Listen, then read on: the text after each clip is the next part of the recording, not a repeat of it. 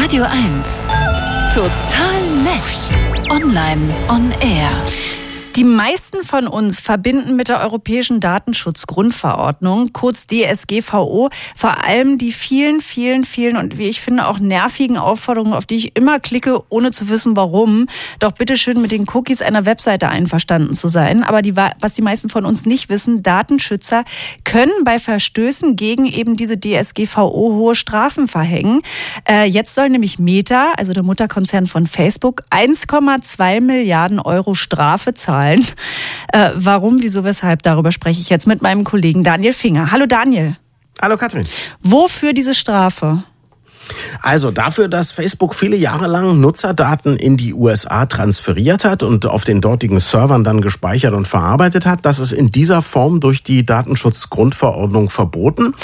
Der Hintergrund ist übrigens, dass wir wissen, dass amerikanische Geheimdienste durch verschiedene Überwachungsprogramme Zugriff auf diese Daten bekommen können bzw. verlangen können und dann müssen die Firmen wie Facebook, Google und so weiter und so fort, da gibt es ja nicht nur eine Plattform, denen das auch gewähren, durch wen wissen wir das? Durch Edward Snowden, wir alle erinnern uns, ja. Mhm. Und vor genau diesem Zugriff der Geheimdienste in den USA sollen uns die europäischen Gesetze schützen. Das ist also kein Gesetz für Lokalpatriotismus, äh, damit die deutschen Datencenter oder die europäischen mehr zu tun bekommen, sondern es ist eine ganz konkrete Angst, von der wir wissen, äh, dass sie Wirklichkeit werden kann. Jederzeit, wenn zum Beispiel die NSA sagt, jetzt möchten wir uns mal die Daten von Herrn Finger oder Frau Wosch angucken.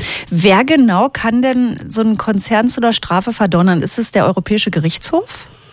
Ja, jein, also der hat mit der Entscheidung zu tun. Vor zehn Jahren hat Max Schrems, ein äh, Jurist aus Österreich, Klage eingereicht gegen Facebook wegen dieses Verstoßes beim Europäischen Gerichtshof. Ich will jetzt nicht äh, die ganze zehnjährige Geschichte aufrollen, mhm. aber ähm, der Europäische Gerichtshof kann feststellen, ob das in Ordnung ist oder nicht. Aber was dann für eine Sanktion verhängt wird, dafür ist tatsächlich die individuelle Datenschutzbehörde zuständig, wo eine solche Firma in Europa sitzt. Bei Meta ist das die irische Datenschutzbehörde. Die gilt als sehr industriefreundlich. Deswegen sind viele, viele große ähm, Firmen in Europa eben vor allem in Irland äh, beheimatet als Firma. Ähm, die waren in diesem Fall so freundlich zu Meta, dass man gedacht hat, die Datenschutzbehörde wird vom Cousin von Mark Zuckerberg geleitet. Die wollte erst, wirklich, die wollte kein Verfahren zulassen. Die hat das Verfahren frivol genannt, also fast sittenwidrig. Die wollte keine Strafe verhängen. Am Ende hat dann der Europäische Datenschutzausschuss äh, eine verbindliche Entscheidung jetzt getroffen.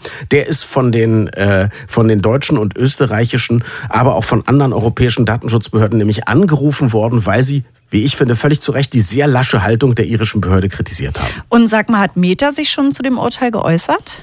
Ja, die wollen die Entscheidung anfechten, wie und wo und was, das weiß ich noch nicht genau, aber darüber sprechen wir sicherlich auch noch. Und wie beurteilst du die Situation? Ist es gerechtfertigt, so ein Urteil? Es ist schwer. Also sagen wir mal so. Ich finde erstmal, äh, die Amerikaner würden sagen, Facebook had it coming. Also äh, mhm. die haben es verdient und die wussten auch, dass sowas auf sie zukommt. Also jetzt, um mal ein bisschen freundlich zu sein zu den großen Plattformen. Die haben natürlich ein Dilemma. Es gibt immer mal wieder so ein Abkommen zum Datenaustausch zwischen Europa und den USA, was denen Rechtssicherheit gewähren soll. Und diese Abkommen werden dann teilweise wieder kassiert. Da muss man quasi über Nacht sich irgendwas einfallen lassen wie man die Daten eben dann doch hin und her bekommt, um die verarbeiten kann und so weiter.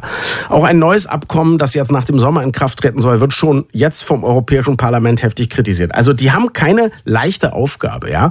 Wir brauchen eigentlich eine Lösung auf politischer Ebene, also sowas wie ein No-Spying-Abkommen zwischen Europa und den USA. Aber solange wir das nicht haben, finde ich, sollten zumindest die Plattformen, die mit den europäischen Nutzern viele, viele Milliarden verdienen, ja, und äh, Meta und Facebook gehören sicherlich dazu, sollen sich einfach mal was einfallen lassen. Ähm, es gibt Modelle, dass wir zum Beispiel nur dann überhaupt Daten zwischen den USA und Europa austauschen, wenn wir beispielsweise mit einem Amerikaner chatten. Und ansonsten bleibt es eben auf den europäischen lokalen Servern. Ich glaube, Facebook könnte da was machen. Die waren einfach zu faul oder geizig. Immerhin haben sie über 25.000 Softwareentwickler und jetzt müssen sie vielleicht mal ran.